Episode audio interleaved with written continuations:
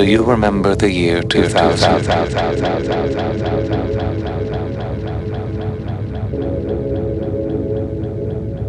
The year 2000.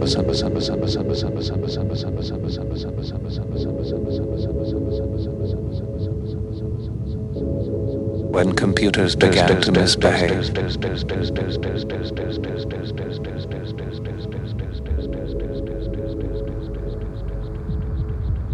misbehave.